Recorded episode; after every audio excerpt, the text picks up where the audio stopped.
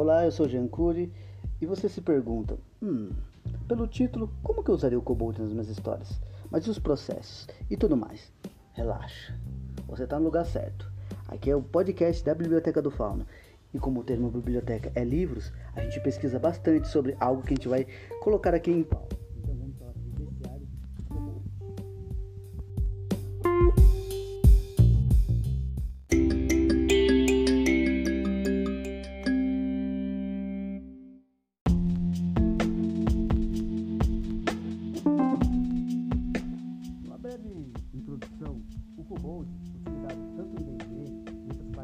E até mesmo originário do próprio lenda ou folclore germânico e também irlandês, mas que aí originou o Leprechaun e aí vai ser uma outra vertente.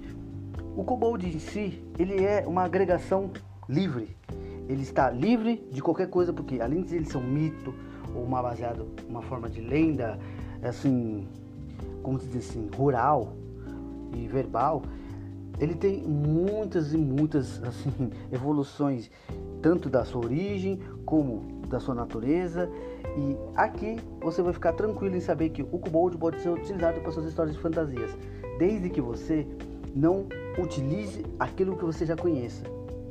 Relaxa que eu vou te ajudar e você vai entender.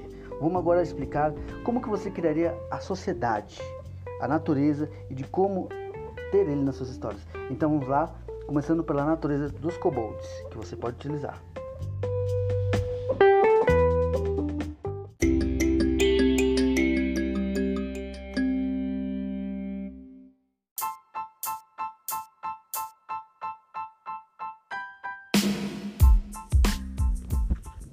A natureza dos trasgos, para ser mais simplificado, ele é uma versão do Saci, só que com uma pitada de gremlin.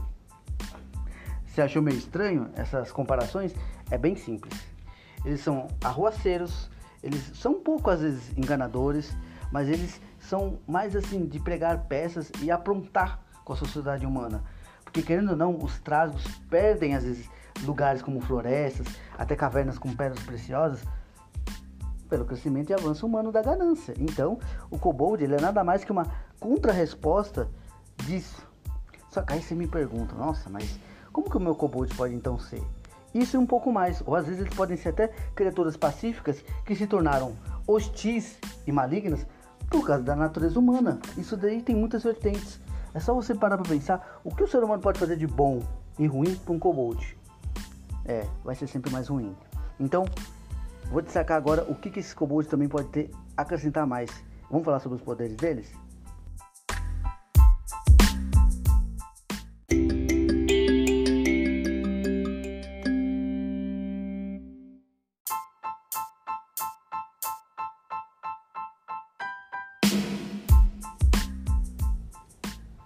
Kobolds têm poderes mais coligados ao sobrenatural. Então, por exemplo, eles podem invocar vozes, criar vultos, eles podem até mesmo ter xamãs para curar, ressuscitar um outro kobold falecido. Cara, é infinito o tipo de coisas que eles podem fazer. Mas também eles podem até fazer coisas assim é, inventivas, como por exemplo, os kobolds podem também criar armas a, a partir de algum item mágico. Podem até mesmo utilizar o terreno, o seu cenário que eles vivam, como até mesmo uma arma, tipo ativa e passiva. É muito assim afinidade, porque quando se mexe com poderes sobrenaturais, ele muda tanto a matéria como também o ser que ele é em si, como também vai infligir os seres que ele vai querer agir indiretamente ou diretamente. Então assim, o Kobold ele está sempre coligado às coisas espirituais, seja para às vezes criar ilusões, trazer algum malefício, como uma maldição ou uma praga, e também para se proteger. Não se esqueça, eles são pequenininhos. Então, vamos assim agora falar do aspecto.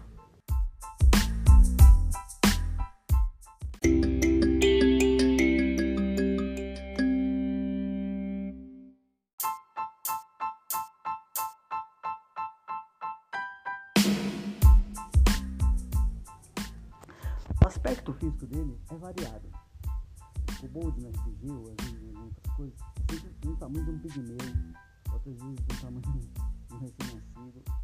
ou às vezes pode até minúsculo, ou também um, um kobold pode ter até um tamanho quase de um anão, que seja 1,30m, 1,40m, e na parte assim, já tiveram de tudo. Um kobold que tenha meio um aspecto lagarto, ou pode dizer reptiliano, mas também você pode colocar um kobold com aspecto de lagartixa, como eu às vezes uso.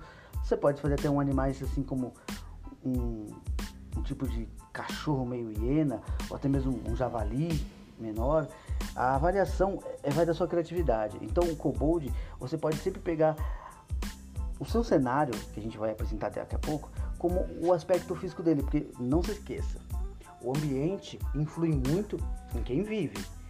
Isso vale também para seres mágicos, seres fictícios e também uma própria sociedade que você vai lá colocar.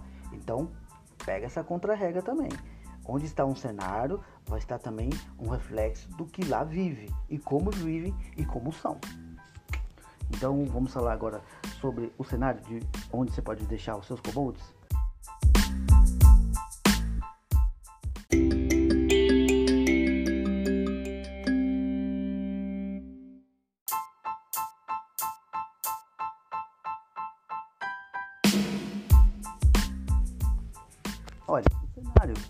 Com kobold pode ser variado.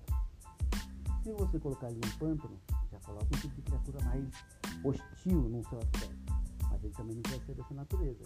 Como eu disse, eles podem ser traquinas, às vezes seu kobold não precisa ser um cara traquina, mas totalmente cruel. Ele só quer afastar as pessoas do seu ambiente.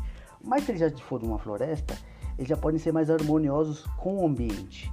Então eles podem ser tipo um, um barra aliado de uma dríade ou até mesmo de um druida. Então, assim, os kobolds eles podem fazer uma, um filamento de serem harmoniosos naquele ambiente entre fauna e flora.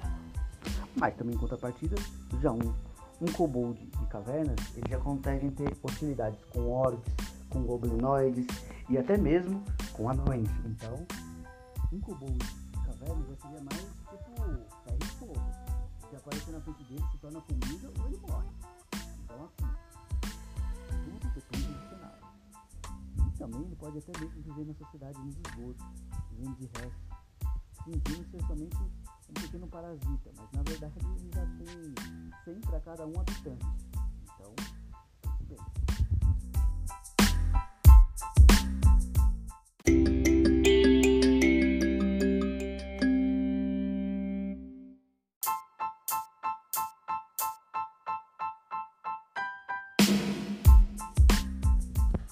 Sociedade dos kobolds já é uma coisa mais assim, como se diz, mutável. Por causa de quê?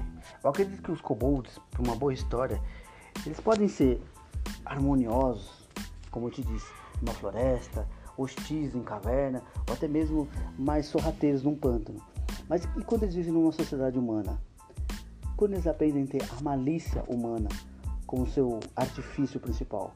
Às vezes um, uma tribo de kobolds acaba parando ou até mesmo perdendo um território para o próprio crescimento da sociedade e nisso os carinhas fora da lei podem até utilizar eles como espiões, como até mesmo é, aliados e até mesmo às vezes um ou outro que se destaque na sua inteligência, porque o kobold não é desnecessariamente não adepto a, a, aprender a linguagem dos humanos, você criando um tipo de sotaque, ou eles formalizando palavras simples como sim, não, matar ou viver, ele não deixa de ser uma criatura que se comunique, direto ou indiretamente. Então, assim, a sociedade deles, no princípio, você pode criar que eles são matriarcal, que seja uma fêmea como a líder, a rainha, ou até mesmo uma bruxa que comande eles. Não pode fazer muitas vezes com goblins. Mas também pode ser patriarcal, tenha um kobold rei ou um kobold macho alfa, não importa, você que escolhe. Mas também pode ter os dois, sendo que a vertente de ambos crie a próxima prole de soberanos, sendo uma coisa mais assim, sendo assim, como eu posso dizer, é, tipo, sempre vai sendo herdado de, de pai para filho, de filho para filho e assim vai seguindo, até que alguém entre numa disputa, porque aí você vai também criar uma base cultural mais selvagem. Mas também, em contrapartida, o kobold pode ser somente uma tribo de nômades. Eles pilham, colhem tudo aqueles que eles querem e vão procurando e encontrando desafios, ou até eles mesmo sendo rechaçados e dizimados, ou até mesmo encontrar outra tribo de kobolds, se unindo ou tentando um dominar o outro, porque querendo ou não, a natureza deles não pode estar mesmo longe da natureza humana. Então, só pensar de como que você vai querer sua sociedade conforme a sua base cultural. Então, boa sorte e muita criatividade. Vamos para a próxima etapa.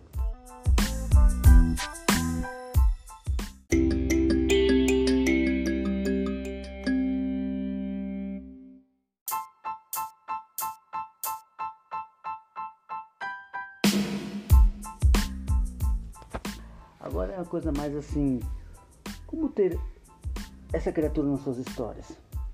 Tanto que eu já te falei, é só você analisar e parar para pensar. Eles podem ser somente criaturas que viviam boa, fazendo suas traquinagens com outras tribos ou outras etnias e culturas da época, e conforme, se você colocar que o ser humano veio desbravando, ele só vai ser somente uma vertente, um reflexo de como não tem mais ninguém de pilhar, vamos pilhar quem tá pilhando, né? Os outros, né? Afinal, ladrão que rouba ladrão tem 100 anos de perdão, né? Piadinhas à parte, o kobold pode ser isso, somente um mero reflexo do que sobrou de uma fagulha de uma antiga forma de harmonia em desarmonia, porque o kobold ele é um ser traquina, mas querendo ou não, outras criaturas saberiam lidar com ele.